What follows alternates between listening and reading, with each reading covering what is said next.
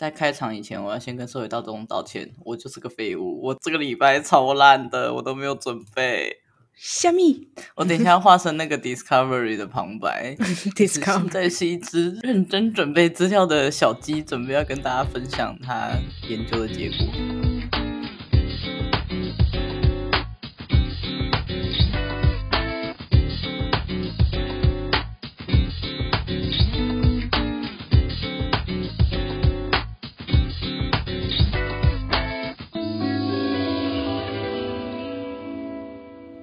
啊，欢迎来到地下室，我是阿光，我是季姐，耶！好，我们今天要聊地方创生。总之，因为我们上一期节目的地方创生，到后来就变成都在讲日本的案子，所以我们就那时候就结尾的时候就有说，我们来录集台湾的地方创生。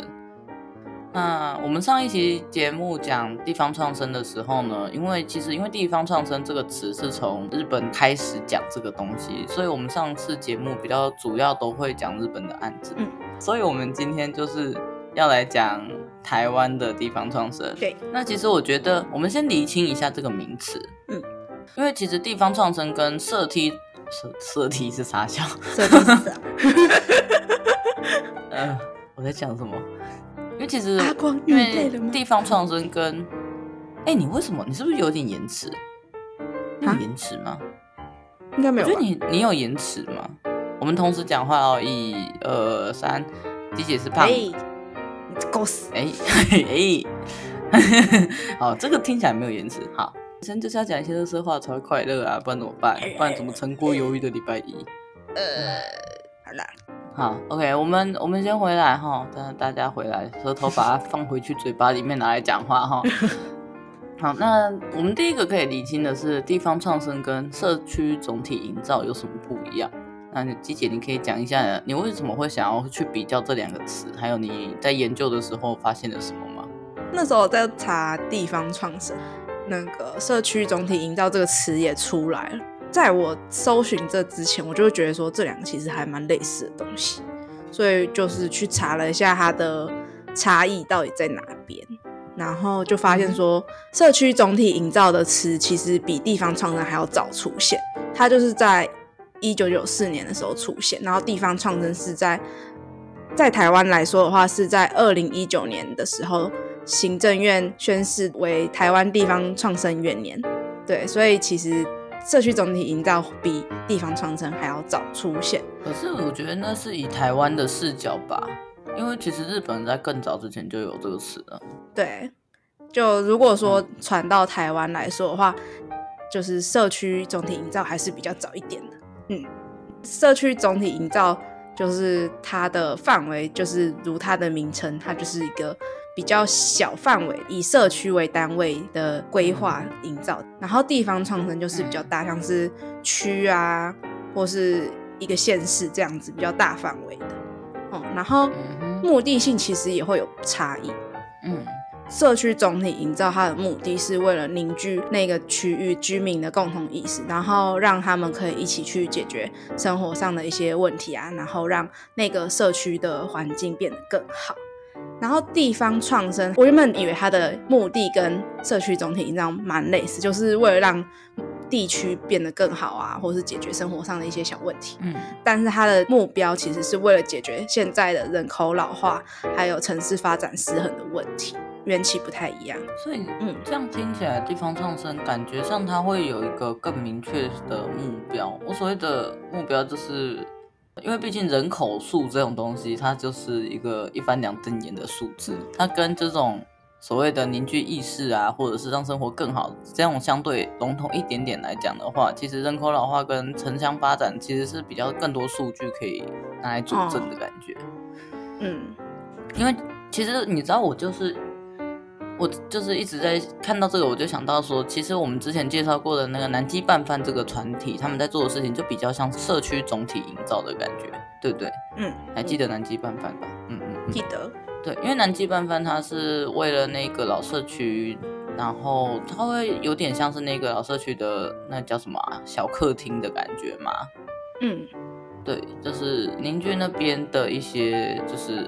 呃，人也好啦，或者是大家对这个地方的认同感也好，嗯，对，但是地方创生它的范围就是又更大，就像季姐刚刚说的，嗯，刚刚解释说他们两个是不同的东西，其可是其实他们还是有相关性的。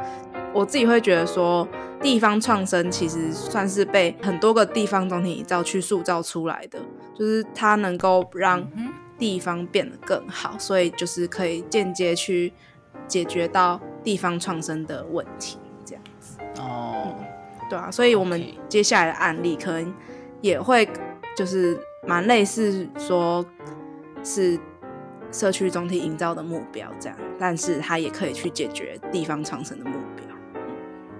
嗯，对啊，我是这样觉得。OK，所以他们两个其实是一个可以互通的东西，并不是说完全就是风马牛不相及的两件事情。对，没有错。好嘞，那我们就开始今天第一个案子。小农餐桌这个名称是对年轻的原住民夫妇他们在屏东开设的工作室的名称。以现在来说，它是一台面包车的方式去贩售东西。那为什么会从小农餐桌这个名称变成有面包车的产生？是因为就是疫情的关系。嗯，那他们为什么会想要开设这个工作室？他们的原因是因为说。他们是一对原住民夫妇嘛，所以其实他们在求学阶段，其实跟我们一样，就是会去大城市啊，然后去学习一些东西。但他们在返乡的时候，就发现说他们的部落的文化其实没有人在传承，所以他就很担心说。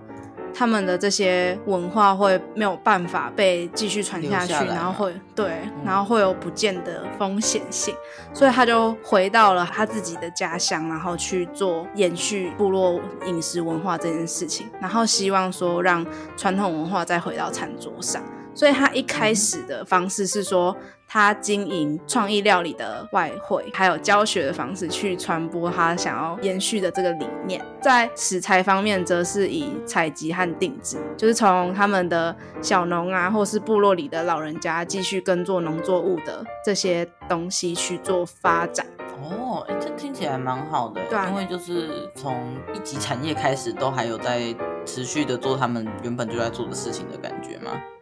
嗯，而且他这样的话，其实让那些老人家也有一些事情可以做，有事情可以做，对啊，这其实很重要。又可以跟小农合作，然后让小农有另外一个经济来源。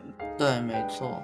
对，那他们的这些外汇的话，就是有一点，嘿，也本来就已经有一个行动到别人的那个领土，开始就是进行一些教学啦、外汇这样子的事情了。嗯。那所以他们是不是也是顺着这个脉络，后来才发展出面包车的这个状态？诶、欸，我不确定他的一开始的想法是不是这样。嗯，我读到的内容，他是说是因为现在那个疫情的关系嘛，所以其实不太能跟人接触这么久，嗯、所以外汇跟教学这两个会长时间跟人接触的关系，所以他们能够以这个去赚钱的方式就越来越少。呃，也是因为毕竟好一阵子，我们连在是在外面吃饭这件事情都没办法，更不要说外汇的这个生意。对，而且他们跟别人合作嘛，所以农产物也越来越难销售出去。嗯。所以他们想到的办法就是把这些传统作物加到面包里面，嗯，然后到都市里面去贩卖，因为。大家在城市里面，比起吃这些传统物，像是小米啊、藜麦或是油芒，我们可能根本不熟悉，所以不会去吃嘛。嗯，那如果把它变成面包，我们习惯熟悉的东西的话，就会比较好销售出去。加上，嗯，因为是一些比较特殊的餐点吧，所以也会成为一个特色。口味蛮特别的。对啊，而且他自己一开始本来就有创立一个呃社团交流资讯和分享心得的东西，所以他就在上面传播，然后让大家知道说他们有在做这件事情，透过网络宣传，然后也另外有筹组 LINE 的社群，跟他们说他们在哪边驻点，然后贩卖面包这样子，然后其实也创造出新的一个商机，嗯。我其实觉得我蛮喜欢他们的目标。嗯，在资料里面，姐姐有提到一件事，就他的目标是要重新定义部落传统的原住民饮食。嗯，因为其实我们现在，呃，外界所认知的原住民饮食，通常大家马上想到就是山猪肉啊，然后那种比较就是九族文化村里面会出现的东西，还有那什么香肠这样子的，对对对，对，马告香肠。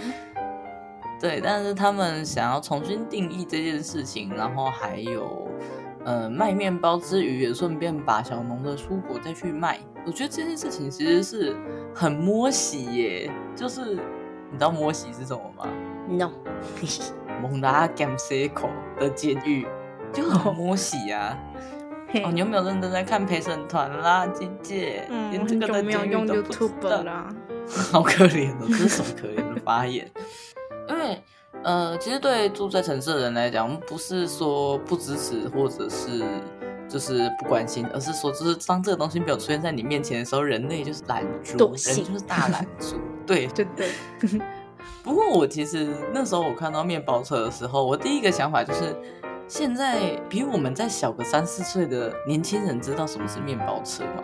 应该知道吧？我又不是年轻人，我哪在？可是，对我，我因为我我要科普一下面 包车嘛，连这个都要科普嘛。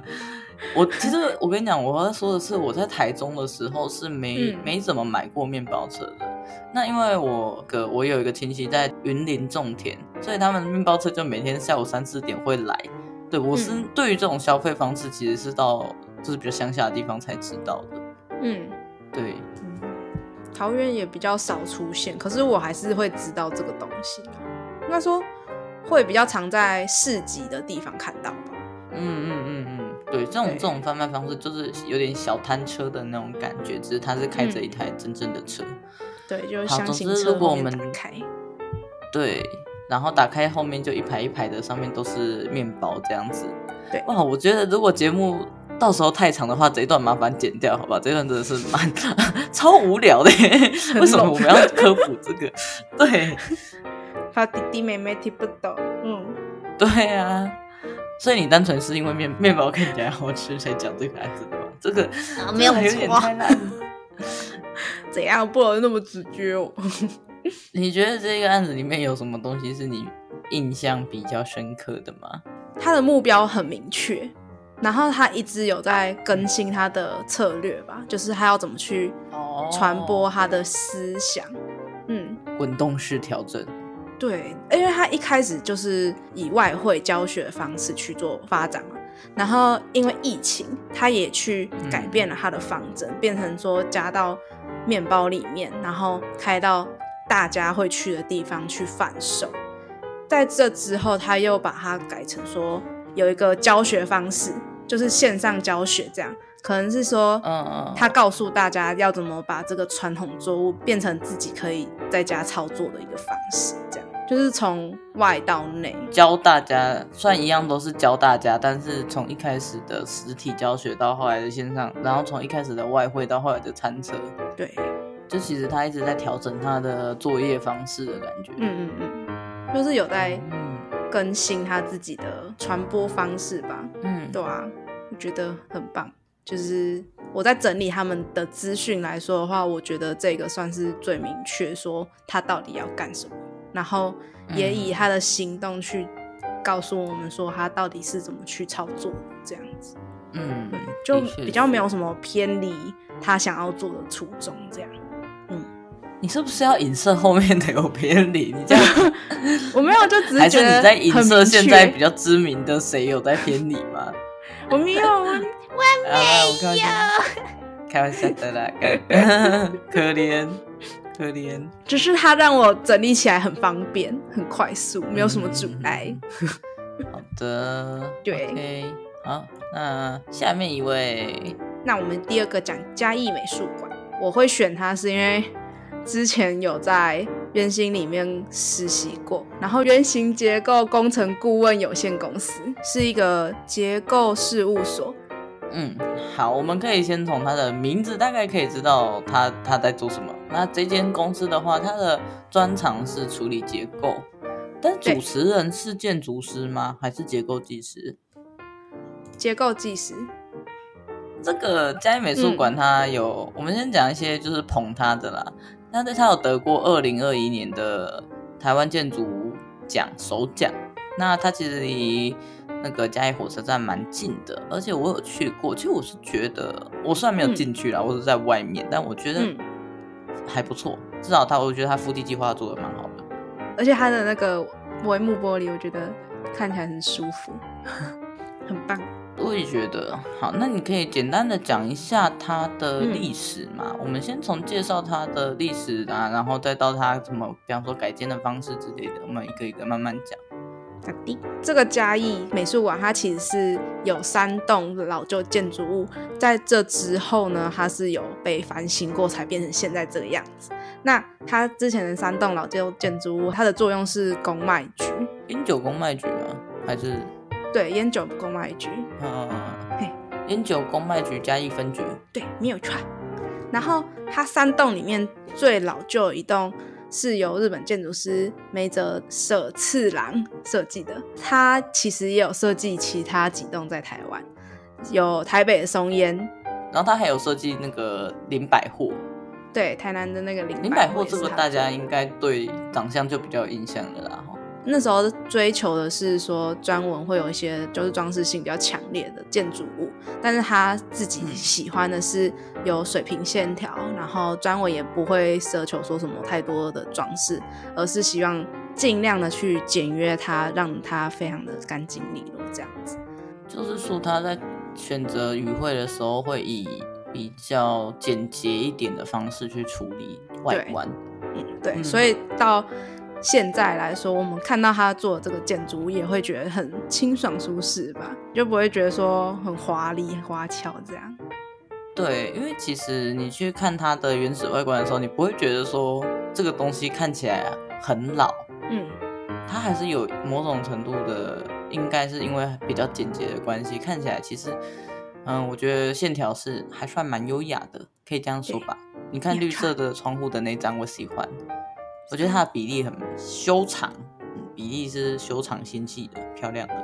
嗯，就觉得他做的东西其实都很舒适，看就是看了看起来蛮舒服，很舒服。对。那这是第一栋建筑是烟酒公卖局，第二栋建筑是一九五四年做的酒类仓库，那还有一栋是一九八零年的酒烟酒成品仓库。总之。一个是公卖局，然后两个是仓库，大概对你们就这样子，就是这三栋的配置的话，他们其实是不是有一点类似围成了一个类三角形的关系啊？是吗？嗯，我们要看一下平面图，就是他们有一边是空的，就是变成一个中间的小广场的入口。对，算这样讲吗？呃，建议看照片就会比较清楚。最简单的话讲，就是这三栋建筑放在同一块街廓上面。分别是不同年代建造的。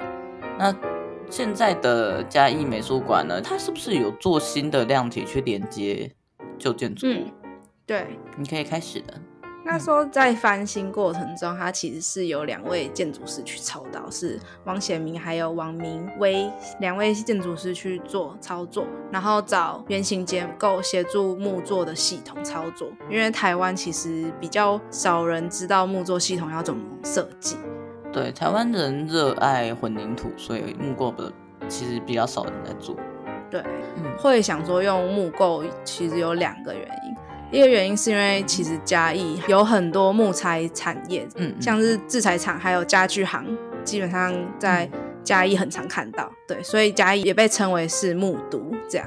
然后另外一个会使用木材，是因为它的颜色。还有给人的感觉是很温和舒适的，嗯，这也算是他们在做美术馆的时候希望得到的效果，就是他们不希望说这个美术馆有一个让人畏惧的感受，所以他们会希望说以这个温和的感觉，对，所以他们会想要用这个方式去做操作，让这个地方成为嘉义的客厅这样子的设定。嗯，你刚让我瞬间梦回少年呢，我有一种。我有一种在听你期中报告的感觉，哇，好像某一个曾老师的课，然后我们就被迫做期中报告的感觉。哎呀，这样是好事还是坏事呢？哎 可是我觉得可以去看呢、啊，就是他除了这栋一嘉义美术馆以外，它对面有嘉义文化创意产业园区，它还蛮大的。嗯，嘉义其实是全台木造老屋密度最高的地方，有很多这样子的一个园区，有点类似于松烟这样子的场所。其实我觉得，我上次去嘉义的时候，我真的觉得他们嗯很认真呢。就怎么说？呃，不只是嘉美馆啊，因为我有去嘉美馆，然后我没有去你刚刚讲的嘉义文创园区，但是我有去制裁所。嗯，知道嘉义的制裁所，它居然有自己的 APP 耶！就是 我想说，哇哦，哇哦，它的 APP 还有日文版哦，相当的用心呢。就是在推广这件事情上来说，嗯、就是不要小看嘉义，嘉义其实有点有点猛，真的，嘉义越做越不错。嗯。我们稍微回到那个嘉美馆这个案子，嗯，为什么我会说我觉得他福地计划做的还不错的原因，是因为其实我们刚刚说三个建筑物围缩出来的那个广场并不大，那其实两旁的建物大概也都是三四层楼高，但是因为我那天只去广场啦，我没有进去，所以我就只能跟你们聊广场，但是。我觉得它的广场不会让人家觉得很压迫，而是会让你反而有一种期待感，就是期待说你等一下进去会看到什么东西的那种感觉。嗯，嗯，然后尺度上我觉得都拿捏的还不错。那重点是你刚刚讲到选材这件事情啊，因为它的旧的仓库，我不确定那栋到底应该是仓库还是公卖局，总之它有那个岩廊。那那个岩廊它就是很日本时候会做的那种，比方说金属的。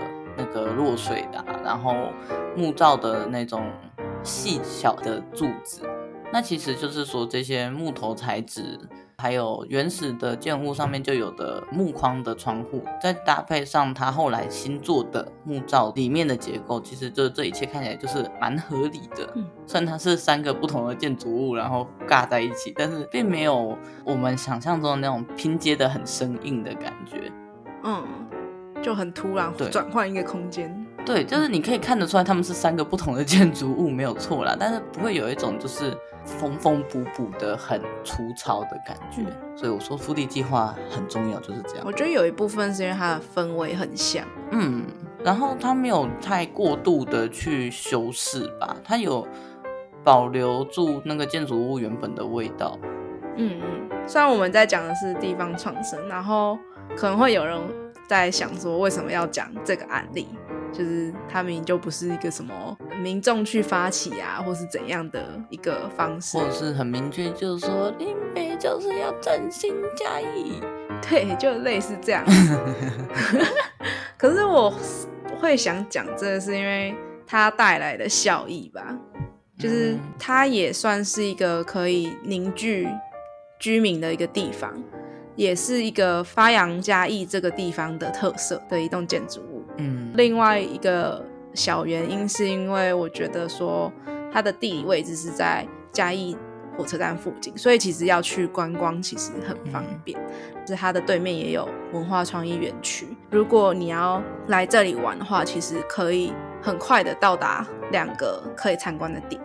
然后作为居民的话，其实是两个很适合休闲活动的地方吧。多了两个假日不知道要干嘛的时候可以去的地方。对，没有错。搭火车可以很快的到达。对，没有错。对，是是真的蛮近的，因为那时候我去嘉义的时候，就是要上车前的最后半小时，然后想说，啊、嗯，有有一个空档哎，那我们去嘉美馆好了。我们真的是这样子才去的。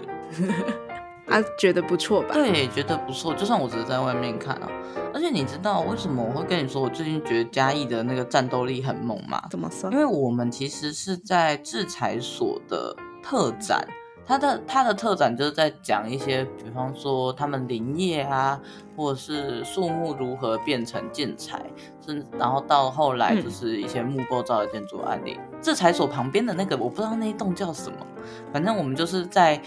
比较遥远的地方的某一个公家的机关里面的展览，看到了嘉美馆的模型。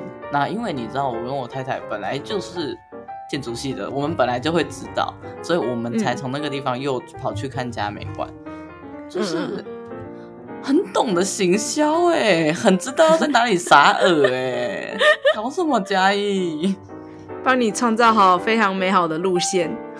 对啊，因为你看到你就会想说去看一下好了，反正也离火车站很近，真的是这个心态。嗯，它就是一个有很完整的行程给你，帮你已经准备好了。没没错，就是我觉得心机很重哦，嘉义市政府。可是它也不会让你很失望。对啊，它是我觉得相当值得去看一看的地方啦。虽然结构的上面我是不是很懂，但是至少这个地方。腹地计划可以看一下，嗯，一再强调。而且他给你的观光的感受是舒适的吗？是啊，就是嗯，怎么说呢？因为我们去的时间大概也是三四点，然后其实那个时候的那种心情上来说，就是一天已经过得有。早上的行程都跑完了，有一点点累的时候去，但是不会觉得说，哦，这里让我好有负担哦，或者是天啊，这里这也太大了吧，我走不完，完全不会。它是因为它非常的小巧，嗯嗯，但是它在动线的设计上也都很明确，因为它就是一个一个类似的长方形的街廓而已，嗯，然后。三栋建筑物围起了大约一个广场，其他都是动线，就完全不会有任何迷路的困扰，甚至你骑车骑一圈就就绕完了。嗯嗯，它是一个茶点式的景点，就是 你可以很以一个很轻松的步调过去，然后完全不会觉得对你的行程或对你的人有负担的这样子的地方啦。嗯嗯嗯，或是我们是不是收钱的？没有，我完全没有收钱，还是很穷。收嘉义的钱吗？真心觉得是还不错啦，蛮可爱的一个地方。嗯，我觉得其实这是我比较喜欢的建筑操作手法，因为我们其实也生活中也不乏就是很多那种，就是我这样讲好像在讲那个库哈斯的那一栋不好，但是有某些建筑它就是会以一种零八就是要称霸世界的那种。方式在讲它的设计概念，我就会觉得有一点点夸，跟你有想过在地人的心情吗？嗯的那种，我会偶尔会有这种疑问，不是说东西非得要老东西才好，比方说像那个台中酒厂啊，它也是老东西啊，但是呃，它好像被蛮多台中人诟病的，就是说觉得改的不好。对，所以并不是说老东西就是唯一正解，只是我觉得你要怎么把它处理的舒服，然后大家都觉得还算喜欢，我觉得这一点其实是比较重要的。嗯，就是要看怎样适合吧。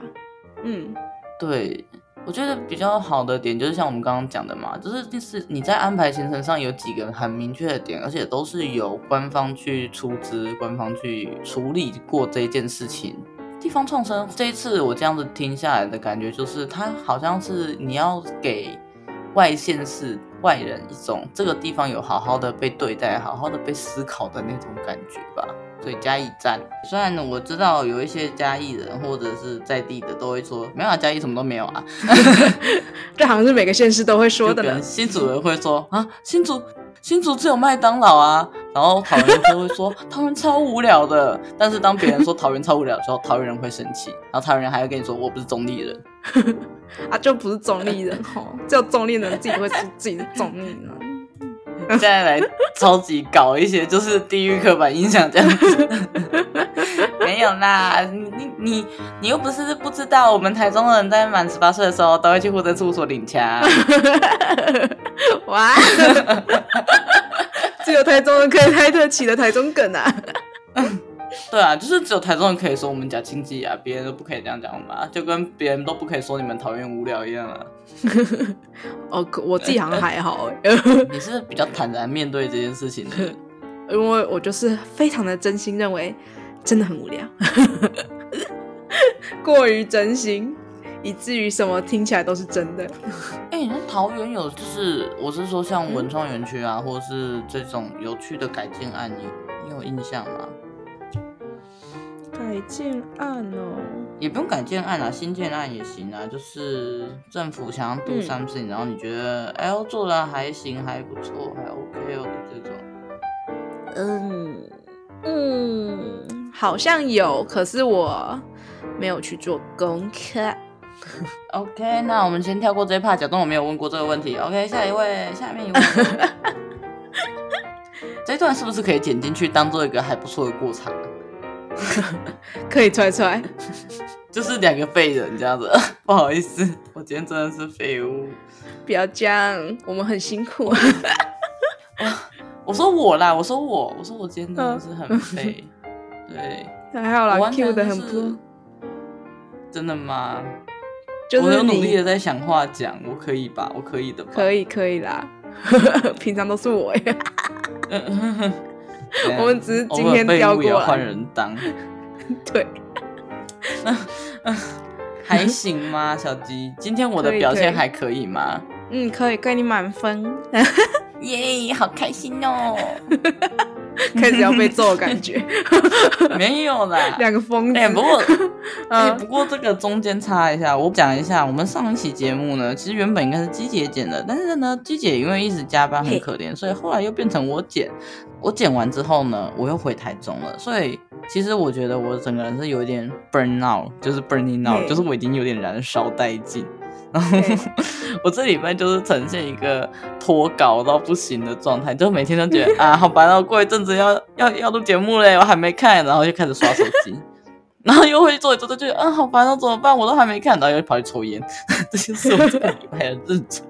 哇，听起来有点废呢，完全没有要留台。时候的你啊，就是在做毕业设计的你啊。哎呦，你干嘛这样？直接丢一个大炸弹给我，我就 burning on，然后我就、哦、死去。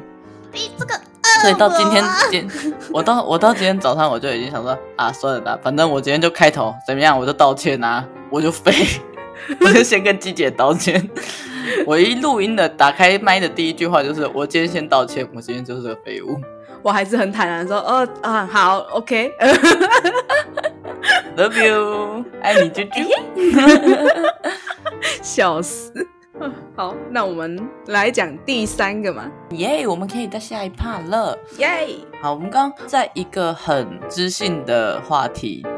嗯，那我们下一个案子，这个案子我就真的是不熟悉的，我完全没办法接话。哎，你可以用像是对完全不明白的人讲的方式跟我讲一下吗？什么是空山祭？哦哦哦，好哦好哦。它其实算是一个活动，他会说是空山，是因为他选择的地点的原因。嗯嗯，空山是，呃，因为他的选择的点是在台南和高雄交界处的龙崎区，那个地方被称为是二地荒山的不毛之地，然后原本被政府规划成开发工业废弃物掩埋场。嗯，总之就是丢垃圾的地方。对，然后这边被选成他们举办这个艺术季的地方，所以就是把它称之为空山祭。嗯。所以这个空山的意思是，这个空山这两个字来源就是，因为它的地点是办在一个公园里面，然后那个公园是在山上，嗯，它需要过一座桥才能到达那个公园里面，它有点像是。嗯呃，山间步道这样子，嗯，只是它是被称之为公园，嗯，它这个公园的用地很大，这样，嗯嗯嗯嗯，然后它所以它的名称就会取这样子。哦，而且我还看到你写的一个东西说，说、欸、主流文化会把农村贴上空洞虚无的刻板印象，所以这可能也是它的空的其中一个来源哦。对，没有错。嗯嗯嗯，怎么自己写自己没讲到？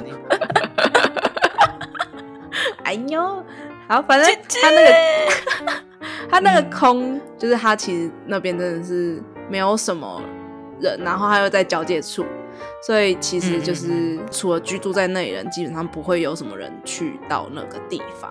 对，嗯，然后山的话，就顾名思义，它是在一座山上。对，嗯，没有错。OK，了解。嗯，然后其实他们在办这个展的时候，在那里的居民啊，都认为说，哈。这里到底谁会来？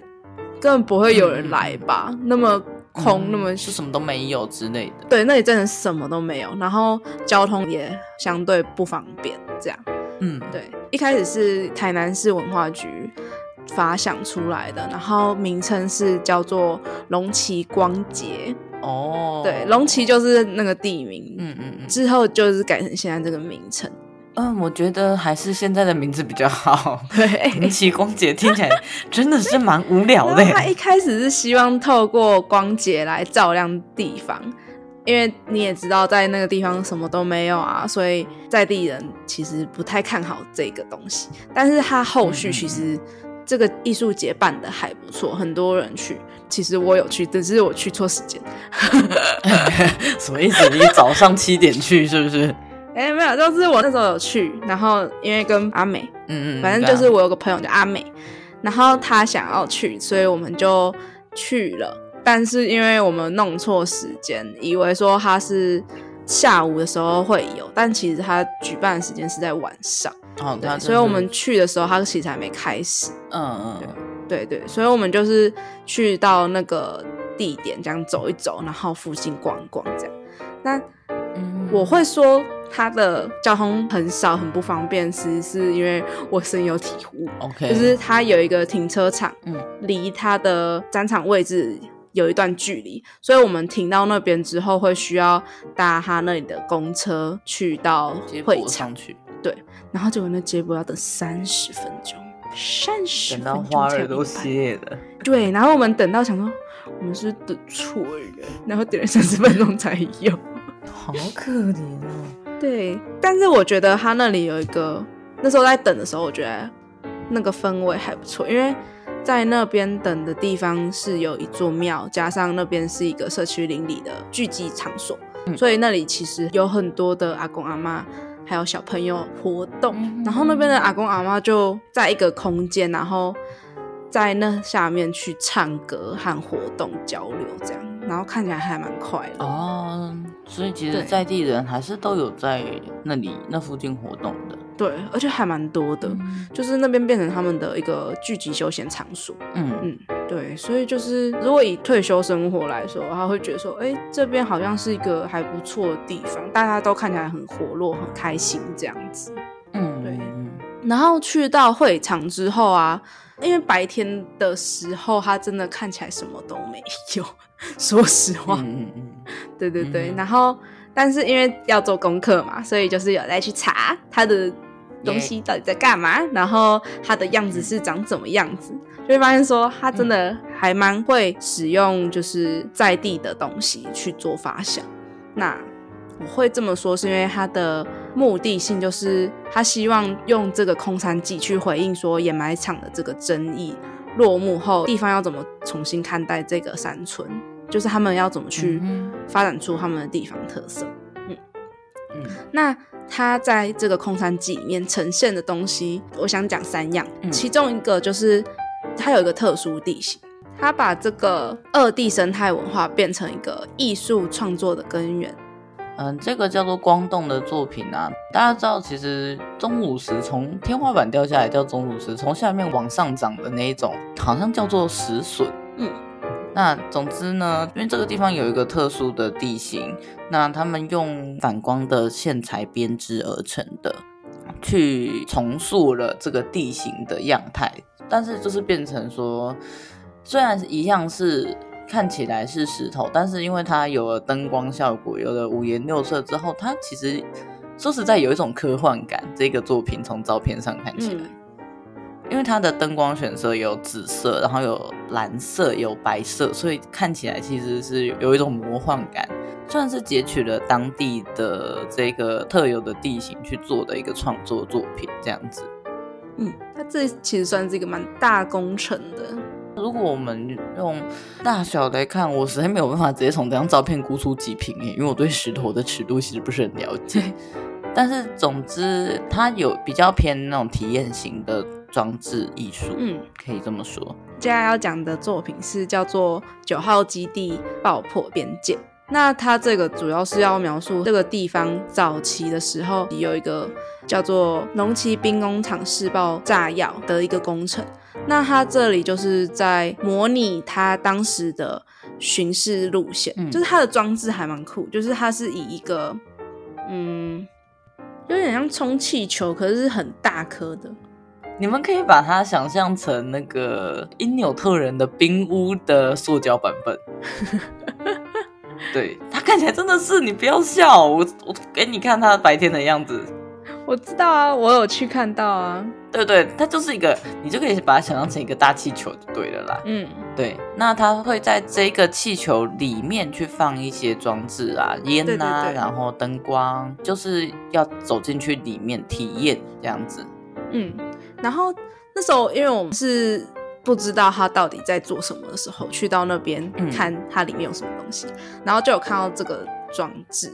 然后就是它在入口处就有贴一个小心爆炸什么的警告标识，然后我想说，我看到时候就傻眼，想说，哼，你里面在充气，然后你贴一个小心爆炸装置，所以它这里面是会爆炸吗？我 就而且因为它里面又有烟又有粉尘，感觉非常的惊悚。然后还有什么小心触电什么之类的，然后想说现在是怎样？这个东西也太可怕了吧！因为它外面看起来非常的无害，但是它在门口贴这个，嗯，嗯，加上你从外面其实看不到里面到底是什么东西，所以就会有一种神秘感。对，因为它的装置里面会庆。对对对。对然后这个装置就是要呈现以前工厂试爆的时候所需要承受的东西，就是。他要在一个很黑的地方，也是一个非常危险的场所做巡视的这一件事情，所以他要营造那个气氛。对，没有错。然后黑到爆炸，爽。什么东西？超怪，我不知道在干嘛。好，反正他就是利用这件事情去让你知道说他们以前的一些历史。对，然后下一个的话就会比较偏向于现在龙崎之间的互动，是叫做万物之眼，它比较像是装置艺术。然后这些眼睛的制作，就是它的装置是制作很多只眼睛在你的动线上。那这些眼睛的制作呢，是由龙崎国中国小的学生去制作出来，然后模拟夜间野生动物的眼睛。它其实长得蛮可爱。爱的有点像是 《爱丽丝梦游仙境》里的那只猫的眼睛，然后很多只在注视着你这样。而且我看到这张图，我大概可以理解为什么它是一个晚上才有的活动了。嗯，这看起来是一个户外的阶梯空间，然后旁边有一些树木之类的，它的那些装置就是垂吊在树上这样子。那个感受真的是，我只能说这个团队操作的东西真的都有一种很魔幻的色彩耶。嗯嗯，至少在这个案子里面，嗯，因为它主要就是透过声光装置去跟这座山的环境去做结合。嗯，对，我刚刚就是以一个就是就是假装自己现在有很努力在找资料的姿态去看了一下这个团队，这个叫做当若。嗯当若科技艺术这个团队，其实他们有帮那个二零二一年的新竹台湾灯会开幕做的一个线上直播的演出啦。那总之，因为东门圆环其实是一个新竹蛮有名的历史建，嗯嗯嗯，我觉得就是视觉效果其实蛮浮夸吗，蛮符合他们做出来的东西会给人家的那种感受。哦，你说周边那一圈吗？对，他直接把就是东门圆环周边的那一圈建筑物上面全部都做了投影。嗯，我觉得他可能想要传达的那个意象，就是说投影幕上面有很多不同的建筑物。嗯，我大概可以预想那些建筑物可能是以前曾经在那边的建筑物。嗯，因为新竹是个老城了，所以其实东门圆环街景也是一直在变换。所以我想制作团队可能想要传达这件事情。那当然，因为是有灯光跟投影幕，所以它也是晚上的效果会是当然比较好的。嗯，然后它这个案子其实是跟悠人神谷一起合作的一个表演，就对了。嗯，看起来是蛮酷的，很有 feel 呢。对啊，因为我们毕竟就是建筑本科出身，我们看到这种东西就是会高潮，这是很正常的吧？我刚刚为什么千千万万个案子我就选中他？那也是因为我本科就读这个，我看到就会觉得哦，这很酷诶，大手大脚的做这件事情很帅。嗯，也是。好，跟大家分享一下这个有趣的团队。我觉得我们可以从就是不同的尺度上去讨论地方创生这件事情，因为像我们刚刚讨论过建筑尺度的，那他们现在做的东西又比较是装置尺度的东西。嗯，对。对那你觉得这个案子里面的话，让你印象比较深刻的点是？我会讲这个有一个原因是因为其实我去到现场看过，然后另外一个原因是因为它是一个暂时性的活动，它不是持续性的，嗯，所以它其实它的效力有限。这个地方虽然说掩埋场已经被终止了，但不代表说它以后不会发生，嗯，对，所以它还是有可能会重启。那这个活动结束之后，其实还是会需要当地人去发现说他们自己的特色是什么。除了我们刚刚讲的这三个案例以外，就是利用当地的地形去做创意啊，还有他们的历史以及当地小朋友做出来的一些装置艺术这些以外，他们还有用嗯。竹子编出一些引导式的灯笼，嗯，这竹子其实是他们当地人去编制的，也算是他们当地的一个特殊性，哦、在地的参与。对，这个活动可以让在地人发现说他们有哪些特色，嗯，在这之后也要找到说龙旗这个地方它的愿景是什么，他们能够发展出什么东西，嗯、才不会又沦为掩埋场的这个发展，嗯。但其实我觉得这件事情对于居民来说是蛮难的耶，嗯、因为就像我们看到的，其实蛮多人就是唱衰啊，就是觉得但是这就是鸟地方。对，其实要如何说让居民可以有这样子的自觉跟意识吧？嗯，这其实也是蛮大的议题的。而且我觉得除了有意识之外，就是要有一个管道，或者说有一个人带着他们去做。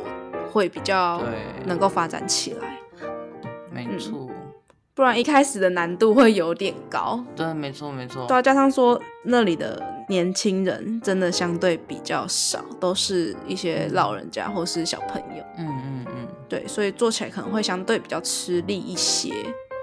现在看起来的话，目前他最新的新闻好像他那个地方。嗯二零二二年二月十一号啦，他还是今年也有再再做一次，哎，算是就是延续去年的那个风头，今年也有空山祭。嗯，我是今年去的。哦，原来你是今年去的，我以为你是去年去的，嗯、因为那个资料上面我们都是贴二零二一，我在想说，哦，你之前跟他们一起。哦，哦，没有，就今年去的。啊，总之希望希望这个东西可以可以继续下去。就如果他每年都有在做，每年。对啊，每年都有在做，每年都有在更新。我觉得应该会慢慢的找到一条路吧。嗯，也许啦。可是我觉得它算是一个给这个地方一个开始点吧，嗯、就是知道自己有哪些特色，嗯、然后要怎么去发展，让他们可以建立对自己的一个小信心吧。对啊，其实我以前也一直觉得新竹会不会就跟我的熟人说的一样，就是只有麦当劳。可是像我那时候参加新竹设计展之后，嗯、我就觉得其实，嗯，他们花了还蛮多心思在于，比方说新竹的春池玻璃的那个公园，它、嗯、其实里面就很用心，它有各个不管是建筑也好，还是它整体规划设计也好，其实你都可以借由参加这个活动去更认识这个地方。对。不管是外地人还是在地人，都是我想。嗯嗯嗯。而且其实，如果外地人会去的话，其实也算是一个反映，说他们这个活动有做到一个宣传效果。嗯，的确是。对，没有错。而且新竹的话，我觉得东门市场也不错逛，而且蛮有趣的。哦，对，我前几天跟太太去过。对，嗯。因为其实以前去东门市场的时候，是以抱着做设计的心情去的，就会觉得好痛苦哦，人生好难哦。可是这次去就是去玩玩，然后去玩乐走跳，就觉得就觉得还不错，很棒，蛮有趣的一个地方的。我记得东门市场里面有一个创生基地。我有点忘记，嗯、但是我明显感受出来那里应该是有一个团队在营运，因为它有一些装置啊，嗯，还有一些彩绘之类的，看起来就不太像是当地居民自己弄出来的。嗯，哦，他那边有一个在地青创的集中点，嗯嗯嗯，那就在东门里面三楼。那时候是上到二楼去看。嗯、其实我自己觉得，我们要聊台湾地方创生的话，其实可以聊的还有一点就是，台湾人很常会觉得说自己什么都没有，嗯，然后觉得自卑嘛。我觉得有一些其实是自卑，嗯。但是其实近几年已经有越来越多人就是试着告诉你说，其实台湾也有很多好玩的事情在发生。然后我们也有很多可以可以说的故事之类的。有时候也是因为走太近，所以没有发现。另外一方面也是懒得去发现吧，懒得去发掘。嗯，或者是说，嗯，就我觉得那个可能会不会就是因为这样讲好了。很多人都说我哥是帅哥，可是毕竟我跟我哥一起生活过十几年，我就是不会觉得他是帅哥啊。他就是那个样子，我也没有什么想法。对，除非我退开，然后就是离得远一点，然后假装我不认识以前的他的话，也许，maybe，其实他可能客观上、嗯、他真的是个帅哥哎，但是你如果很直接问我，我就不会跟你说不是啊，真的。我觉得也许是那一个，就是这个直觉，它当然不一定是对的，但是它是你习惯的，所以很多人都会就觉得说，哦，我们就只有这样而已啊，台湾就很无聊啊，就忽视了它，对，没有注意到，对，好，所以我们其实，在下一段讨论，我们其实想要讲的是，嗯，如果你想要了解这件事，或你想参与这件事情，你可以怎么做？嗯，那鸡姐在 memo 里面是这样子下的，她就说你其实可以先从了解开始。嗯，然后她其实有找了一个电影叫做《老鹰之手》。嗯，它是在讲什么的？它是一部纪录片。嗯，我们先讲为什么我会选择这个好，好，因为它是得到二零二一五月的时候获得坎城世界影展最佳纪录片以及最佳摄影和最佳女导演的纪录片。嗯，好多好多奖项。对，而且它其实是近年的电影，所以我想说在这边推荐给大家。《老鹰之手》这一部电影，它为什么叫《老鹰之手》？它其实讲的是民雄，就是嘉义的民雄啊。他们有一个地方叫做牛斗山，那这里的农民因为长时间的用双手去采集莲藕嘛，挖掘莲藕的过程，它其实手到后来会变形。那其实从电影的那个海报，你就会看到，其实。人类的手，但是却有一点禽类爪子的那种样态，所以他们才会说这种变形的手叫做老鹰手。这一部片里面，他会拍的其实有关于就是在全球化的冲击之下呢，就是乡村如何没落，然后年轻人如何出走，还有这个社区逐渐高龄化的这些事情，会在这个纪录片里面被拍出来，这样子。嗯。对，总之，因为这部片其实是二零二一年的时候有得过蛮多奖的，所以我想他的，对不起，我就先自首，就是我没看啊。但是，嗯，总之，季姐整理出来呢，如果对这个议题有兴趣的人，也许可以去看一下。毕竟人家，嗯，可是我不确定呢，因为毕竟得奖的纪录片，其实对某些人来讲是很无聊的。没关系，就是可以当参考啦。对，有知道这件事情呐、啊。对，其实老实说，我觉得有些时候，可能你当下的心境就是你应该呈现一种很想要看华灯初上的时候，你就不要强迫自己去看什么坎城影展的纪录片。但是我觉得知道这件事情很重要。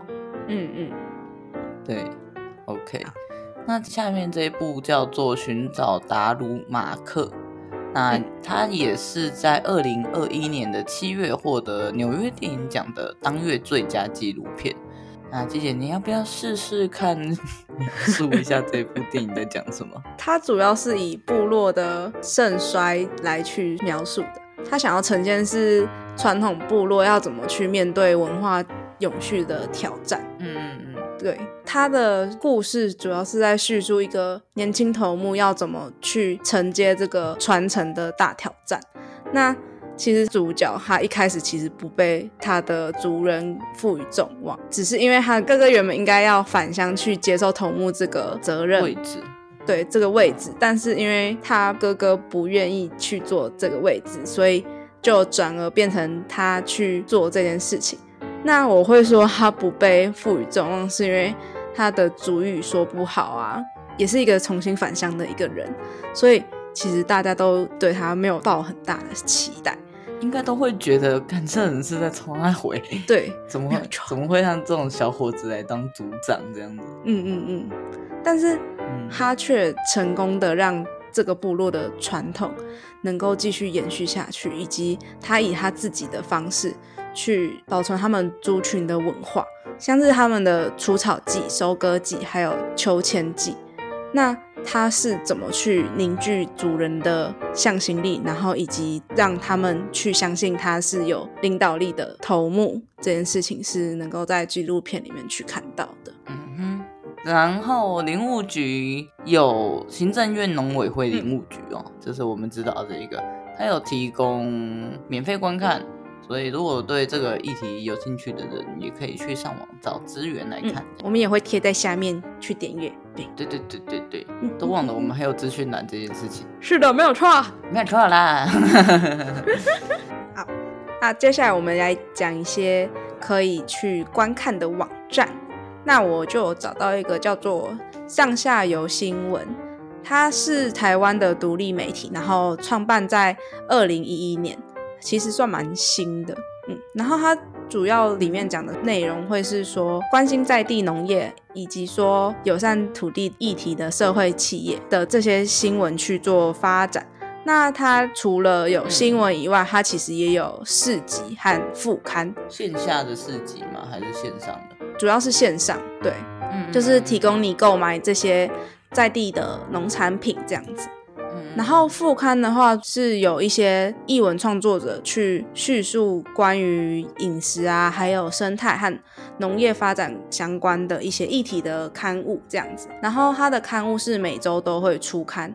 另外有蛮特别的点是说，它的这个副刊只有电子刊，它没有实体刊物。对，嗯嗯嗯嗯，没有错。然后因为它是台湾的独立媒体，如果说它的收入来源的话，它主要都是大家的募款这样子。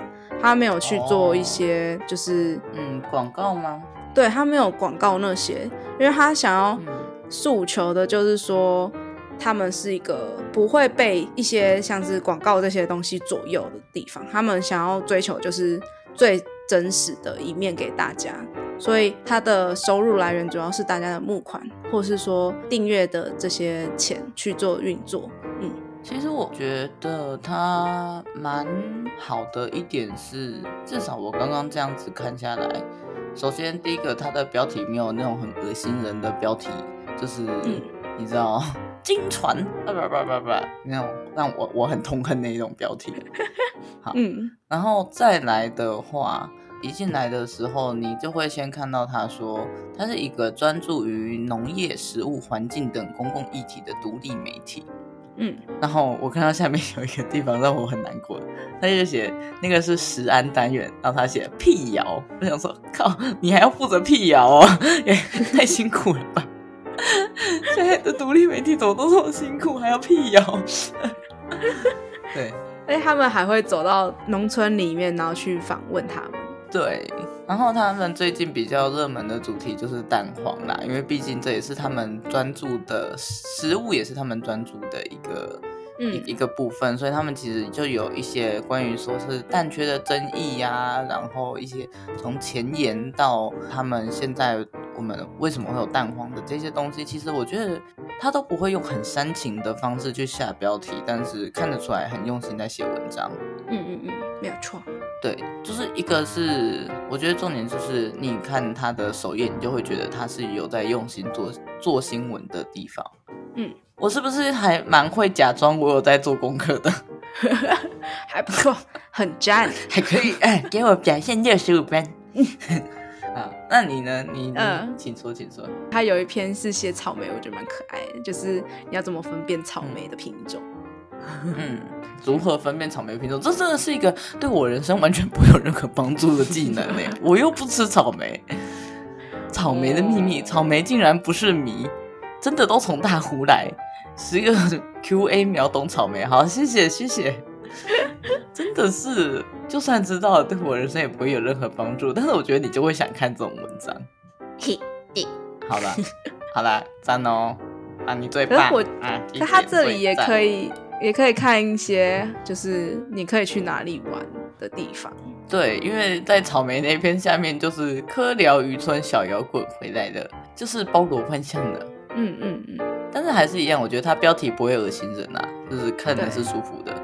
嗯嗯，就知道他到底要讲什么，然后也都是在地的一些东西。对啊，都是台湾相关的，还不错哎。就是如果今天我很想了解流行议题的话，我会点开他们家的东西来看。嗯，然后如果你不想看的话，他其实也有经营 podcast，嗯哼，叫做食农搜查线，嗯、食就是食物的食，农农民的农，然后搜查线。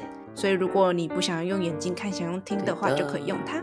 嗯，我们一样会放到资讯栏，我们有资讯栏这个东西。对，没有错，你记得啦。哎、欸，他真的很用心呢。嗯，因为我刚刚随便点了一个我我有兴趣的东西进去看，他呃，对不起，我有兴趣的东西的标题叫做《韩国古物管理法修正案的内容与意义》，是读者投书哎，哎、欸，不是、嗯、是吗？他写对，然后总之我觉得好用心哦，我好像在读一篇简单的论文一样，非常的棒。嗯就是如果你想要参与的话，它其实有一个联络方式，你是有机会让你的文章在上面出现这样子。嗯，啊，写这篇文章的不是读者啦，他是那个亚亚太粮食肥料技术中心，叭叭叭叭。但是，嗯，我觉得这好有内容，这好棒哦，我好喜欢哦。是吧？如果今天我是做相关内容，或者是我很想了解这件事情，我觉得超棒，超喜欢，好，一看就爱上，谢谢大家。对，我觉得很棒，它有订阅制的，啊，然后也有对，啊、对，也可以赞助。OK，上下游新闻推推，喜欢吧？我觉得它很棒。那其实我们刚讲完了，就是关于资讯的获取啊，我们也可以最后来聊一个稍微比较比较沉重的问题，就是现在的对地方上升，它现在比较常见的问题有几个。就是基金有做一个比较系统性的整理，嗯，你要跟大家分享，主要是有分为四个，它没有办法发展起来的原因，可能是说它比较不被大众所知，它仍然局限在同温层里面，像可能就是我们有需要的时候，我们才会去搜寻，像我们在做这个之前，也不会知道上下游新闻这个平台。完全不知道。对，重点是它也是很赞的一个东西，也不清楚社区总体营造跟地方创生到底有什么差异。就算我们读的是建筑，我们对，我们讲，哎，什么东西不是一样的吗？对，然后也可能，哦，好，我们知道他们两个差异是什么了。可是到底要怎么去操作呢？那又是另外一个问题了。所以就是可能会参与这件事情的人员不多，加上说大家都不知道这个东西到底是什么，所以它发展起来的速度非常的缓慢。这样，嗯。第二点会是说它难以直接复制成功经验。会这么说是因为像是我们我们之前讲的日本啊，然后和台湾，我们讲出来的这些东西其实没有一个是类似的。嗯，加上它的地方特色文化本来就都不一样，就可能它的操作方式可能会有点类似，但是它要怎么去发展，或是说你要发展什么东西，都会是不一样的，所以它没有办法把在日本的成功经验直接复制到台湾去做操作使用，因为毕竟其实以国家来说，就是国家各个的法律也不同，然后。民情也不同吧？对啊，能够做的事情应该就会蛮不一样的。嗯，而且我自己会认为说，如果他可以超过来的话，那可能他发展的方向就错了，因为那就不会是他地方特色了。哦，对，我突然想到一件事情，但是我这样讲好像会伤到很多人的心。哈、嗯，就是现在不是很多老屋咖啡厅吗？哎、欸，那你就会觉得有点泛滥的？就是这种感觉吧，嗯，就是当他有一个模式可以一直重复操作的时候，反而你有点不太确定，说 这个东西真的很有地方特色吗？就是开始怀疑这件事情了。对，它就已经不是一个特色了，它就是一个风格了。嗯，好像可以这样子说。或者是说，它就变成一种操作手法，而不是特色的。嗯，因为特色就是一个稀有性啊。对，那但是因为现在全台湾有这么多的老屋咖啡厅，我就开始啊、哦，怎么办？真的不是我要嫌弃，或者是说否定谁的努力，只是说真的，我有时候就会开始困惑，说那特色到底是什么呢？嗯，我是谁？我在哪？对，所以像你看嘛，像店家都那么难找到特色了，更何况是更大范围的一个地方。地方，对呀、啊，对呀、啊。其实我觉得，就像你问台中人的我说，台中的特色是什么，我也会想说，嗯、不知道哎，我真的讲不出来哎。就除了我们前面讲干话加清鸡以外，我没有办法很快速的跟你说我们台中的特色是什么，或者是如果台中我要做地方创生，我会做什么？真的很难一句话说出来。嗯，而且其实我觉得它是一个有好像有点需要共识的东西。嗯，那其实就可以讲到机姐写出来的第三点说，说其实地方政府跟地方团体之间缺乏连接。嗯。所谓的缺乏连接，不只是说可能彼此的诉求没有办法互相满足，这叫缺乏连接。嗯，还有是可能是各做各的，也有可能，因为政府想看到跟地方团体想要的东西就是不一样。嗯，观看角度不一样。对啊，还有一个就是冷漠的人民，人民就觉得啊啊桃园就很无聊啊，啊桃园就交通很烂啊。对，就有点像我们刚刚讲空山记一样，就是那边的在地居民就觉得啊，这里就什么都没有，你们为什么在这里办这个活动？这样子的感觉。对啊，但是他是不是真的什么都没有？其实第一个人民就是你自己要去思考一下。嗯，然后地方有没有好好想要做事？我至少我觉得我这是对嘉义的印象分是很高的，就是还不错，还 OK，就是如果就蛮好。如果大家都会想要去做的话。那成功的几率当然会相对比较高啊。对啊，那我们所谓的地方团体，我觉得地方团体当然是一个比较笼统的说法啦，嗯、就是组织这个东西啊，就是政府组织以外的组织，因为他们可能会有比较强的理念，嗯，就比方说像我们刚刚讲到的南极拌饭是一个为了那个小社区而努力的团体，那其实他们就会有某种组织力量跟他们想要达成的事情。那其实我觉得这就是政府缺少的，因为政府永远只想要用讲那些很漂亮的话，但是你真的，我真的觉得你很常去把他们那些文字拆开来看之后，你会发现他们其实也不知道自己想要冲哪小。对，可是我觉得有一部分也不能怪他们啊，因为他们就是真的不熟悉。就是对啊，所以不怪他们，但是我觉得就是大家要各自发挥所长，对吧？这样可能当然是有点理想化啦，对，然后我这个人就这样。大家都很理想，当然我们就是要朝理想的方向去做发展，有理想才会去做操作嘛，嗯、对不对？对，比方说你看，其实策展人他的资源可能是由公家给的，他们有这个能力去策展，嗯、但他们可能没有这个资源。那我觉得能去找资源的人就要负责去找资源啊。对，那有能力设计的人，有能力发想的人就要去做设计的人该做的事情。而不是就是一直让设计师去找钱，各有所长啊。对对对，大家各自发挥所长啊。就像我们在这个团队里面，我就是负责当那个舌灿莲花的人，然后鸡姐就是负责当那个。鸡姐，你要负责当什么角色？不好意思，我要询问一下你的意见。哦。鸡姐就是要负责当那个中文时常要被我质疑的人一样，我们要各有所长。没有，有些时候你是不是自己讲到嘴软，你有些时候你是不是自己讲下去都想说，我刚刚在攻三小？对，我还会直接讲讲讲讲讲讲讲讲到后面，哦，我在攻三小，哦，过。啊，哎、欸，说实在的，再再半年，我们节目就要满两年了。哦、oh、no，好快哦！真的是，哎、oh，我的我的语言什么时候才会进步？有啦，其实我现在要开始拍拍你，有啦，已经比一开始好很多了啦。我一开始是有多烂，一开始剪断句剪到疯掉，因为机姐很容易结巴，或者是就是每一个字都断很长，我那时候剪的很痛苦，但是后来我觉得好多了啦。那那其实我觉得我们可以把话题拉回来，就是。嗯其实我觉得机姐下的最后一个点叫做地方创生的那个过程中容易遇到挫折，那其实是挫折真的是来自非常多，主要我觉得还是来自于矛盾吧，就是我们刚刚讲到的啊，就是人民之间，或者是人民与政府之间，或者是政府与就是实作团体之间的矛盾，其实这就是会让他做不出来，或者是做出来之后结果很神奇的一个原因，嗯。而且像我们刚刚讲的第三个，就是政府跟地方团体缺乏连接。那如果他们没有想要合作的话，那在做这个过程中就会更容易失败或是挫折，然后就停滞了这个继续操作的意愿吧。但我不得不说，嗯、其实协作是很难的。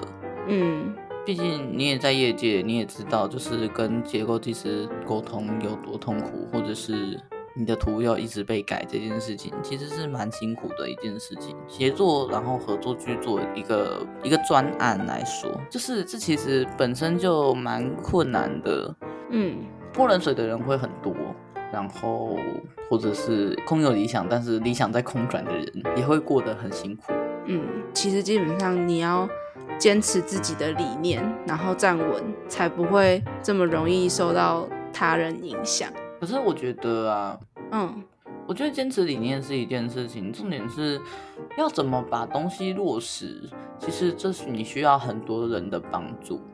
嗯，如果你有一个理念在的话，要如何去落实它，其实才是关键的地方吧。不然就是一直坚持着，其实如果你一直找不到正确的运转方式，你就是嗯没有办法把它实现。这就是我们刚刚讲的那个吧，滚动式调整。哦。对对对，其实我觉得有点像像做毕业设计。怎么说？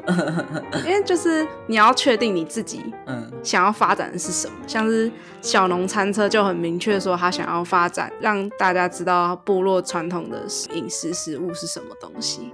那他就。嗯很明确定出这个东西，他后续发展起来也会相对比较知道说他有没有走偏这样子，他可以回头再看他的初衷到底是什么。嗯，因为他中途一定会有遇到很多挫折点，或是被别人质疑，但是他始终知道他自己要做什么，他自己有没有做对事情的话，这些挫折对他来说可能都只是一个过程。就是他知道他还是在对的路上。嗯，其实这是我们上一集想讲，但是没有花很多时间讲，甚至可能被删掉的一个内容，就是我们在讨论说，到底有没有所谓失败的地方创生？嗯。但是我在找资料的时候又看到一句话，他说，所谓失败的定义到底是什么呢？也许它并不是全然的失败，他可能是在现阶段运营不下去。那他后来可能这个概念又被谁谁谁捡起来，真的运营成功了，他就会变成成功了。那到底你应该如何去定义这个失败？它究竟是一个过程还是结果？反正我们两个就觉得，哦，好喜欢这种讲话讲的很复杂，然后又有点各打五十大板的话哦。可是好像真的没有所谓的失败，只有你愿不愿意去做。就如果你要拉长远来看的话，对，只能说有一些在他。无法实行，遇到困难的时候，他就停滞了，他就放置了，他就是没有人要继续去处理这件事情的。那我们姑且真的可以很比较狭义的说，他是失败的。其实也是让我思考了一下啦，就是我们究竟是要用什么标准去说它失败？因为它没有达到它应该要的效益才是失败吗？还是因为没有人去这里，这里变成我们只管，所以这是一个失败的操作？对，就我觉得这些都没有办法用一个单一标准去评判的哦。我觉得虽然可能在有些人的眼中，某些东西可能是失败的东西，但是那也是一个尝试出来的一个产物。那它会被定义为失败，就代表说他有尝试过，它也是一个可能性，只是它并没有达到他预期的效果。对，但他还是会有一个继续往下的一个改善方式，那它就不会是一个失败的案例，而是它是。奠定他成功的一个基石吧。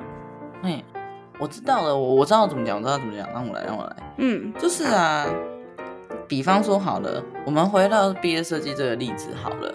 嗯，比方说性别议题这个东西啊，嗯，嗯阿姨我在两三年前做过了。老实说，我并不觉得我那个设计做的很好，可是我的设计可以作为。就是之后想做这个题目的人去讨论的某一个案例，那你真的会觉得我的案例就是一个不好的案子吗？它是一个过程，它是以某一种可能性，那它其实就会从一个比较负面的形象变成一个比较中立的词。嗯，就是你不会再觉得它失败，或者是这个东西是不成功的、没有用的东西。嗯，是这种感觉吧？我们可以这样做吗？可以吗？可以吗？可以吗？嗯嗯，就比较不会用。这个视角去看待它，去描述它，对对对，真的哇！我们今天有点太自信了啦，可不可以开始讲垃圾话？我们赶快收尾。总之，谢谢大家今天收听。好，我们已经录了两个半两个小时零六分了，啊，好久，我有点沙哑，我怎么回事？对，鸡姐要剪到发疯了。耶、yeah，谢谢大家，谢谢大家今天收听。我们完全没有想到下期节目到底要做什么，总之。谢谢你听到这里，下集你就知道我们要录什么了。拜拜，好呗，拜 拜拜拜。